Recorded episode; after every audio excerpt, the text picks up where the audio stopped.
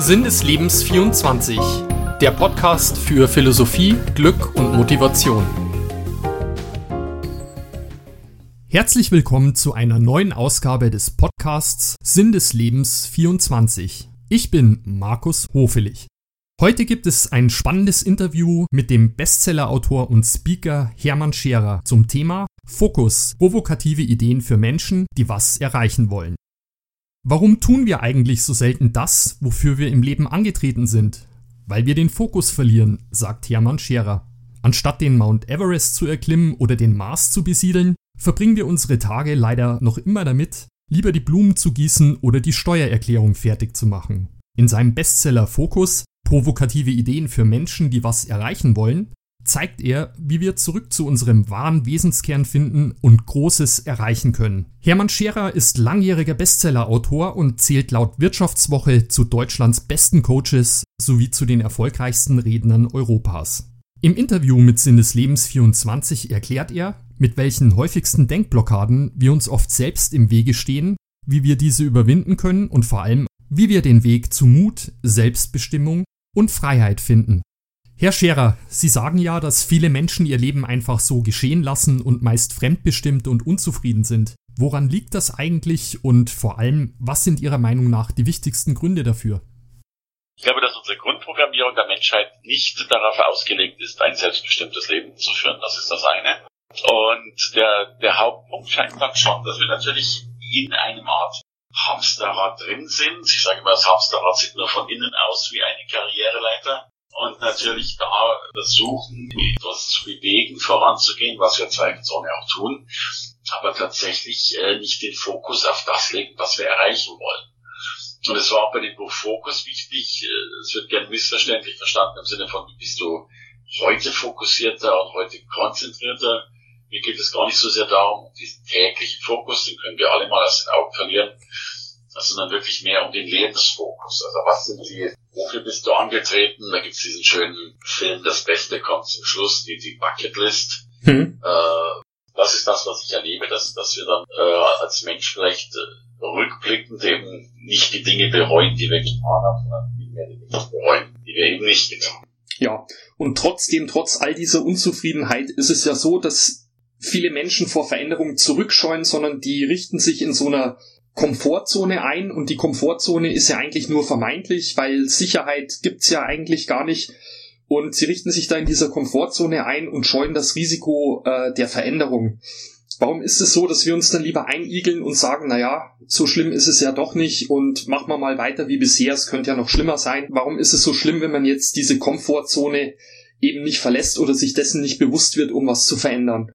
Also zum einen was wir gerne häufig tun, und das ist eine, große Sünde, glaube ich, diese Sünde der Relativierung. Also nach dem Motto, bei uns ist es ja gar nicht so schlimm und wir müssen ja dankbar sein. Äh, ich denke, dass die Welt sehr, sehr widersprüchlich aufgebaut ist. Also auf der einen Seite wissen wir, dass es extrem entscheidend ist, Demut und Dankbarkeit zu haben, sie auch zu leben.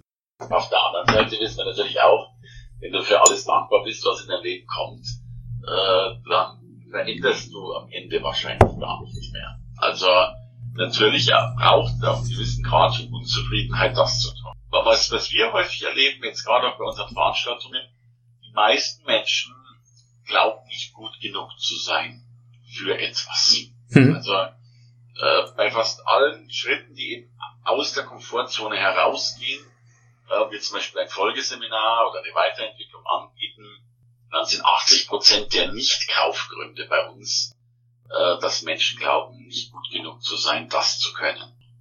Was ja heißt, vielleicht auch wieder Schulsystem, man hat uns zu häufig äh, äh, eingezeigt, dass es eben noch nicht, dass wir nicht gut genug sind. Was, was per se, glaube ich, äh, falsch ist, dass wir beim Thema Perfektionismus, wir wissen ja dass wir nie perfekt werden, würden wir das tun, also wir sterben ja vorher. Ne? Wir können ja gar nicht alles an, viele Menschen wollen dann erstmal alles lernen über ihr Fachgebiet und meine Aussage ist dann natürlich, sind in der Regel nicht in der Lage, alles zu lernen, weil wir vorher sterben. Und äh, spirituell ausgedrückt, äh, ich glaube, Perfektion ist fast ein Angriff Gottes oder ein Angriff gegen Gott, weil wir sind nun mal als unperfekte Wesen auf die Welt gekommen und äh, daraus sollten wir tatsächlich das Beste machen. Mhm.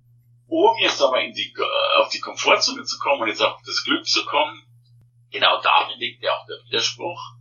Denn eine der Thesen ist ja, also, also Glück lässt sich laut der Wissenschaft auf zwei äh, Dinge reduzieren. Das ein, der eine Faktor ist, ähm, Glück ist äh, Achtsamkeit, also ja, diese Dankbarkeit, dankbar sein, dass wir gesund sind, Dankbarkeit, dass wir so einen schönen Tag haben dürfen, dankbar, dass wir lieben dürfen und so weiter. Und der zweite Schlüssel zum Glück ist, äh, Glück ist eine Überwindungsprämie.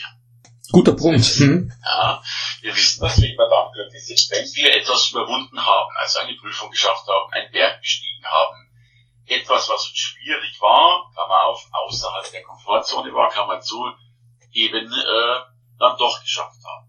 Ja. Das heißt, äh, wir machen jetzt einen doppelten Fehler. Wir wollen eigentlich glücklich sein im Leben, wären schon automatisch glücklich, weil wir die Komfortzone verlassen würden, verlassen sie aber nicht, weil wir Angst haben, dass wir das nicht können. Übrigens sind fast alle Freizeitaktivitäten in Wirklichkeit Überwindungsprämien, die wir eingerichtet haben. Also wenn Sie gucken, was macht ein Bergsteiger? Er geht auf den Berg auf, macht da oben eine Jause und geht wieder runter. Er hätte rein theoretisch unten bleiben. Und das müsste man dann natürlich, während wie Sie sagen, in der Freizeit eigentlich äh, wir das verinnerlicht haben, müsste man das auch auf den beruflichen Weg und sonstige Aspekte im Leben übertragen. Genau, also im beruflichen Weg eben auch, auch Risiko gehen. Natürlich wissen wir, was jeder Vorstandsvorsitzende spricht von der Fehlerkultur. Äh, dennoch haben sie keine, weil man eben Fehler nicht machen darf, obwohl man sie machen sollte. Und natürlich auch das ganze Leben betrachtet. Also, ich meine, Sie haben es ja selber schon gesagt, ja, wir halten fest, Sicherheit gibt es ja eh keine. Ich glaube, dass wir in einem Paradies leben, dass wir auch so ein bisschen äh, zum Spiel benutzen dürfen und eigentlich die Welt anschauen sollten, rumschnuppern sollen, neugierig sein sollen. Aber was machen wir? Wir setzen uns in unsere Wohnung, schließen auch eine Lebensversicherung ab und warten, bis wir tot sind. Ja, und man hat ja immer, wir haben ja die Themen schon angesprochen, aber der Punkt ist immer, dass man sagt, oh, ich hätte vielleicht irgendeinen Traum und würde das gerne machen. Ich traue mir es nicht zu, wie Sie gesagt haben. In vielen herrscht es, ich bin nicht gut genug. Und dann, dann fehlt der Kick, weil die Leute Angst haben. Okay, wenn ich jetzt nach den Sternen greife und dann verliere ich das, was ich jetzt habe, was ich jetzt zwar nicht so toll mag, aber was mir zumindest so eine Existenzgrundlage sichert. Und wenn ich jetzt hier nach meinem Traum greife und der klappt nicht, dann stehe ich hinterher ohne alles da. Und das ist, glaube ich, so diese Risiko des Angst vorm Scheitern und dann weniger zu haben als vorher. Das ist, glaube ich, so ein wichtiger Hemmfaktor.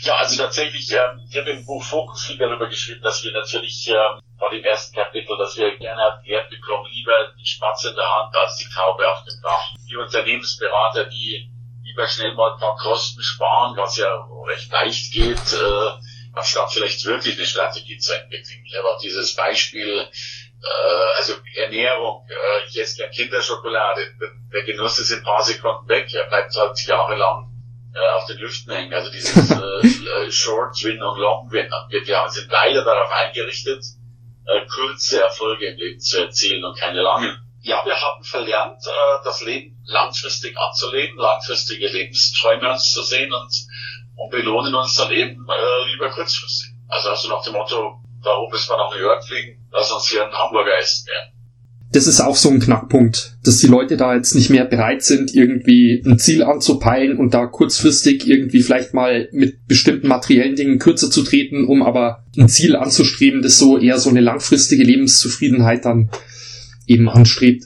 Und es gibt ja diesen schönen Spruch, äh, wir überschätzen alle, was wir in einem Jahr erreichen können und wir unterschätzen, was wir in zehn Jahren erreichen können. Mhm. Ähm, und, und die, die Macht äh, der zehn Jahre ist immens groß. Äh, aber die sehen wir kaum, weil wir auch den Horizont nicht haben. Und ich glaube auch, dass wir es als, als Schüler oder Mensch es nicht gelernt haben, äh, äh, wirklich Horizonte anschauen zu können. Also der ist ja immer auch sehr klein gehalten worden. Ich, ich, ich kann mich nur gut erinnern, dass ich damals, ähm, ich habe meinen ersten Beruf, ich glaube ich 1500 Mark verdient und das war für mich so unendlich viel Geld, dass ich gedacht habe, ich bin jetzt reich und was kostet die Welt und äh, rückblickend muss ich sagen, da ist schon noch ein bisschen Luft drin. Wie ist der Punkt? Gibt es da noch was anderes, dass man sagt, okay, wenn man eine Veränderung anstößt, dann hat man es dann zumindest probiert, auch vielleicht, wenn es nicht klappt? Die zwei Fragestellungen, die ich natürlich gerne habe, ist, die, die, die eine lautet, äh, was würde man als Mensch denn tun, wenn ein Misserfolg ausgeschlossen wäre? Mhm. Wo diese Menschen vollkommen anders agieren würden, äh, wenn wir uns diese Frage mal stellen würden. Äh, wobei, da kommt natürlich gern so eine Antwort wie äh, Lotto spielen. Und der zweite Punkt ist natürlich, ich, ich glaube, dass, dass sehr, sehr viele Menschen am Lebensende deswegen traurig sind, weil sie es noch nicht mal probiert haben. Also, also ich stelle mir mal die Frage, äh, was kostet es dich, es nicht probiert zu haben, auch mental. Also ich denke, für mich gibt es zwei Arten von Burnout, den, den Sie vorher beschrieben haben. Es gibt, glaube ich, auch so einen Lebensburnout, dass du irgendwann mal darauf zurückblicken musst, äh, die Dinge nicht getan zu haben. Ich glaube, Midlife Crisis äußert sich ja auch dadurch, wenn man natürlich weiß, die ersten Türen erschließen sich im Leben. Und ich glaube, dass die Midlife Crisis dann größer ist, äh, wenn man viele Türen im Leben nicht aufgemacht hat. Und das erleben wir ja häufig, dass diese Entscheidungslosigkeit so dramatisch ist. Ähm, und wer sich nicht entscheidet, äh, verliert ja nicht nur die Optionen, sondern verliert in meinen Augen auch die Selbstachtung. Also, also wenn Sie sich, äh, wenn Sie eine Entscheidung treffen, ist A alles weg und B eben auch, auch Ihr eigener Wert über sich selbst, weil Sie sich die Vorstellung auch nicht getan. Und meine Metapher dazu ist die, dass ich immer sage, wer sich nie entscheidet, ein Leben lang auf dem Flur stehen. Weil irgendwann müssen sie ja durch die Tür durchgehen. Mhm. Und die, die, die Kunst des Lebens liegt in, auch nicht so sehr im Wählen, sondern sie liegt logischerweise viel, viel stärker im Abwählen. Ja. Uh, und, und gerade die digitalisierte Welt macht uns das besonders schwer. Also nehmen wir so das typische Beispiel äh, Dating-Plattformen, wenn Sie heute als Mann eine Frau kennenlernen wollen oder logischerweise auch umgekehrt, uh, dann können Sie mit einer Dating-Plattform jeden Abend nach Hause zum Essen gehen. Das Problem ist ja, glaube ich, nicht die Frau, mit der sie beim Essen sind. Das Problem ist die Vorstellung, dass es irgendwie noch drei Milliarden weitere Frauen auf dieser Welt gäbe, mit denen sie auch zumindest rein theoretisch alle noch zum Essen gehen könnten mhm. äh, und auch noch die Hoffnung oder Vermutung haben, dass eine dieser Milliarden Frauen äh, noch eine bessere ist als diejenige, die ihnen gerade gegenüber sitzt. Und deswegen beginnen wir Menschen häufig nichts zu tun, oder wollen alle ausprobieren, was ja per se nicht geht, weil sie ja nicht mit einer Milliarde Frauen zum Essen gehen können, weil mhm. sie ja wieder vorher tot sind. also ich glaube, sie müssen einfach wieder um die Wahl treffen, dennoch dann mal äh, zu einer Sache zu stehen, unabhängig äh, der Optionen. Das heißt, ähm, wir sind ständig äh, bei Nein sagen und Menschen haben das Nein sagen nie gelernt. Ich kriege am Tag, glaube ich, äh, haben mindestens eine Geschäftsidee am Tag präsentiert. Das sind großartige Geschäftsideen. Ich glaube, mein Erfolgsrezept liegt darin, dass ich vor 30 Jahren zu einer einzigen Sache Ja gesagt habe und mir seitdem angewöhnt habe, täglich zu allen anderen Sachen, so großartig sie sind, eben Nein zu sagen. Mhm. Also die anderen Dinge, die anderen Optionen, die kommen, die verneint man dann, das meinen Sie? Ja, weil, und schauen Sie, das Leben ist ja, also ich sage mal, das Leben hat eine Art Zielmagnetismus. Also wenn Sie sich eine Vision, ein Ziel gesetzt haben, was Sie wirklich erreichen wollen, dann spüren Sie das daran, ob dieses Ziel so viel Anziehungskraft hat, dass Sie da auch wirklich hingehen. Wenn Sie da nicht hingehen, ist wahrscheinlich auch die Anziehungskraft nicht groß genug. Aber natürlich sind auf jedem Weg äh, irgendwo Stolpersteine eingerichtet. Und ich glaube, dass rechts und links dieses Weges etwas liegt, was ich die Sonderangebote des Lebens nenne. Also ich glaube, wenn Sie so vom Stolperstein sind, dann gibt es natürlich auch rechts jemand, der ruft, hey, kommt zu mir, bei mir ist das Leben vielleicht da. Äh, und links ruft auch jemand, kommt zu mir, bei mir ist das Leben vielleicht da. Was dann viele Menschen gerne machen, dass sie tatsächlich eben nach rechts oder nach links gehen, weil dort der scheinbare Eindruck der Leichtigkeit zumindest erstmal vorherrscht. Mhm. Aber auf diesem Weg zu den neuen Sonderangeboten kommen natürlich auch wieder Stolpersteine. Und was dann passiert, dass wir Menschen ein Leben lang Anfänger bleiben. Also wir bleiben nicht einer Sache treu, sondern beginnen immer wieder neue Sachen auszuprobieren, die dann ähnlich schwer sind wie die alten sind damit ein Leben lang Anfänger, weil wir ständig neue Dinge ausprobieren. Und das Leben ist unheimlich schön, also gerade bei Menschen beruflich, die machen heute Multilevel-Marketing, und morgen machen die dann irgendwie Beratungsjob und übermorgen machen sie online und ich, ich finde dieses schöne Zitat, wer weiß, wie viele Menschen durchgehalten hätten, wenn sie gewusst hätten, wie kurz vor dem Ziel sie aufgegeben haben. Und äh, dass man bei dieser Tugend einfach durchzuhalten, die Dinge durchzuziehen, äh, anstatt eben vielleicht ein Millimeter vorher dann doch abzubrechen. Hm. Der Hauptfeind, den ich erleben darf, äh, ist äh, Zweifel. Ich betreue jetzt ja seit 30 Jahren Menschen, die zum Beispiel Speaker werden wollen, die, die sich äh, in diese Richtung weiterentwickeln wollen. Und ich werde dann immer gefragt, was macht die erfolgreichen von weniger erfolgreichen aus? Und meine sehr banale Antwort ist der Umgang mit Zweifeln. Shakespeare sagte mal so schön, ich habe es jetzt mal sinngemäß im Kopf, äh, Zweifel sind Verräter, weil sie das Gute, äh, was wir erreichen könnten, äh, uns nicht wagen lassen, weil wir es uns nicht zutrauen. Und ich glaube tatsächlich, der Hauptfeind des Menschen äh, ist der Zweifler, den wir immer in uns tragen. Und wenn ich Menschen berate, gibt es nämlich zwei Arten. Die einen, die rennen los, tun was, machen was. Ja, sie stolpern, ja, sie auf Schwierigkeiten gehen, aber dennoch weiter. Und mhm. die anderen treffe ich zwei Jahre später am Flughafen. Und da frage ich, Mensch, wie läuft's? Dann sagen, ja, wir sind da noch dran. Äh, wir feilen da noch ein bisschen in unserer Position. Und meine These, die sterben mit einer Pfeile in der Hand, weil die eben immer noch feilen. Also die Amerikaner sagen, to be stupid enough uh, to push the button. Sei dumm genug, sei äh, ja äh, einfach genug, um einfach loszulegen. Will heißen, Intelligenz ist unser Feind. Weil wir intelligent genug sind, Gründe zu finden, Dinge nicht zu tun. Die Steigerung dessen ist, glaube ich, der innere Saboteur. Ich habe das Gefühl, dass also ein Philosoph sagt ja so schön, der des Menschen äh, Wolf ist der Mensch. Und äh, ich glaube, dass wir den auch alle mehr oder weniger in uns selbst tragen.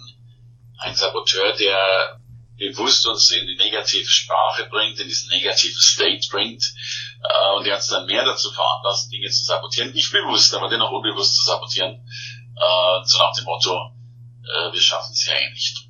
Es gibt doch diesen schönen Spruch, äh, Menschen, die nicht lieben dürfen, äh, fangen manchmal an zu hassen, weil sie nicht lieben dürfen.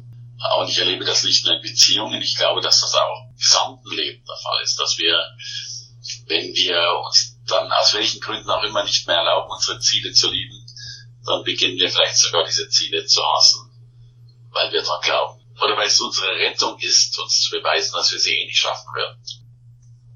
Da gab es doch die Geschichte mit dem Geist in der Flasche, glaube ich, der erst denkt, wenn er gefunden wird, dann belohnt er den und weil er lang nicht gefunden wird, sagt er, okay, wer mich jetzt findet, den strafe ich irgendwie. Wunderbare Geschichte, das ist ein, ein typisches Lebensbild. Mhm. Also, um, um diesen Zweifel noch abzurunden, da gibt, ich habe leider die Quelle der Studie, die wird mir sagen, dass das Stanford hat eine Studie herausgebracht, die ich sehr spannend finde. Also man hat ja immer geguckt, ob ein Jurastudent eben auch gut mit äh, Paragraphen umgehen kann, ob ein Mathematikstudent gut mit Zahlen umgehen kann und so weiter. Und war dann doch sehr verwundert darüber, dass viele Studenten, die eigentlich perfekt waren für dieses Studienfach, dennoch das Studium nicht oder wenn dann nur schlecht zu Ende gebracht haben. Aber in der Regel war die Abbruchquote viel zu hoch für die Eignung, die diese Studenten hatten. Und daraufhin haben die gesagt, vielleicht dürfen wir gar nicht testen, ob jemand gut ist in, den, in dem Studienfach, das er studieren will, sondern die nannten das Optimismus-Test. Mir ist die Bezeichnung ein bisschen zu, zu, zu schwammig, zu schwach.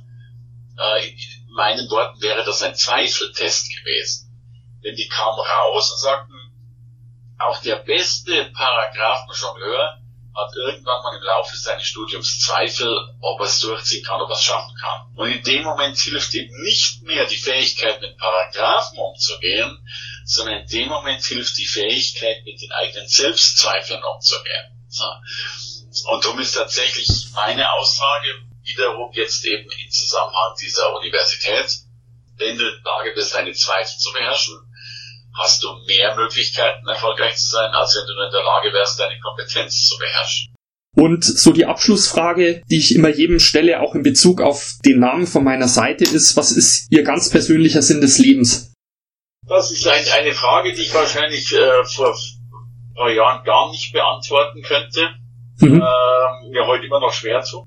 Ja, das, deswegen sind Sie auch so erfolgreich, äh, weil Sie sich zumindest äh, auch nicht, also bemühen sicherlich, vielleicht haben Sie auch die Antwort schon gefunden, ich weiß es nicht. Ähm, also ich bin auch noch am Suchen und das war auch der Antrieb dahinter, sich näher mit dem Thema zu beschäftigen. Also tatsächlich würde ich gerade in diesem Zusammenhang äh, sagen, der Sinn des Lebens kann bei mir sein, viele Überwindungsprämien einzusammeln. Glück ist eine Überwindungsprämie, ja. wie ich es gerade geschildert habe. Aber Sie haben ja eigentlich ein klares Ziel, Ihre Berufung eigentlich entdeckt jetzt hier in Ihrem Tun als Speaker und Coach und, und Bestseller-Autor und um da anderen Leuten auch zu helfen, also mehr Sichtbarkeit zu haben und erfolgreicher im Leben zu sein. Das ist eine Sache, die treibt sie an, die macht ihnen Spaß und darin sehen sie vielleicht auch ihren Sinn des Lebens oder sich zu verwirklichen. Ah, also da gebe ich noch eine andere Antwort. Äh, da dürfen Sie dann überlegen, was Sie mit der anfangen wollen oder nicht. Ähm, na, also ich habe ja tatsächlich meine Frau noch gar nicht so lang kennengelernt. Also jetzt sind es irgendwie zehn Jahre, wo ich sie kenne. Mhm. Und äh, diese Geschichte muss ich jetzt erzählen, damit Sie es verstehen. Ähm, und ich habe tatsächlich eine Frau, bitte nicht erschrecken, die ist hellsichtig, sie ist hellfühlig, sie ist hellhörig, sie und ich habe durch diese Frau lernen dürfen, dass es Dinge gibt zwischen Himmel und Erde, von denen ich bisher A keine Ahnung habe, hatte, B sie nie geglaubt hätte und C aber jetzt in den letzten Jahren felsenfest lernen durfte, äh, dass es eben Dinge zwischen Himmel und Erde gibt, die, die wir noch nicht begreifen und beschreiben können. Und ich war ein sehr ungläubiger Mensch, bin auch mit 14, das war glaube ich die frühestmögliche Möglichkeit aus der Kirche auszutreten und ich war mit 14 aus der Kirche draußen. Äh, glaube an das, was wir Gott nennen. Vielleicht heißt das Ding auch anders, aber dass es da was gibt, weiß ich mittlerweile.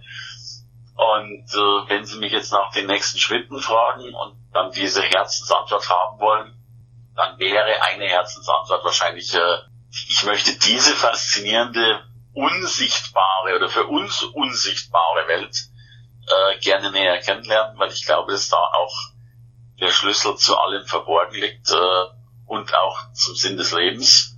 Wir wissen nicht ganz genau, ob wir Menschen sind, die übersinnliche Erfahrungen machen oder ob wir Geistwesen sind, die menschliche Erfahrungen machen. Und ich habe das Gefühl, dass äh, ich hinter unserem Sein äh, wesentlich mehr steckt und wesentlich größere Geheimnisse stecken, als sie uns in der Oberfläche bewusst werden. Und äh, insofern habe ich große Freude daran, äh, diese Welt äh, als Pionier auf leimhaftem Niveau äh, erforschen. Ja, Herr Scherer, dann vielen herzlichen Dank für das ausführliche Gespräch. Ich denke, wir hätten so die wichtigsten Punkte. Gerne, ich danke Ihnen. Alles klar, Herr Scherer, dann vielen herzlichen Dank nochmal und gute Fahrt noch. Danke Ihnen für die Zeit. Alles Gute. Weitere Informationen zu Hermann Scherer findet ihr auf dessen Website www.hermannscherer.com. Wenn euch dieser Podcast gefallen hat, dann hinterlasst gerne ein Like auf iTunes, Spotify oder auf SoundCloud. Wenn ihr das Interview noch einmal nachlesen wollt, beziehungsweise die wichtigsten Kernaussagen, dann schaut gerne auf meiner Website www.sinneslebens24.de vorbei. Dort am besten in der Suchfunktion den Namen Scherer eingeben. Ich wünsche euch alles Gute und bis zum nächsten Mal.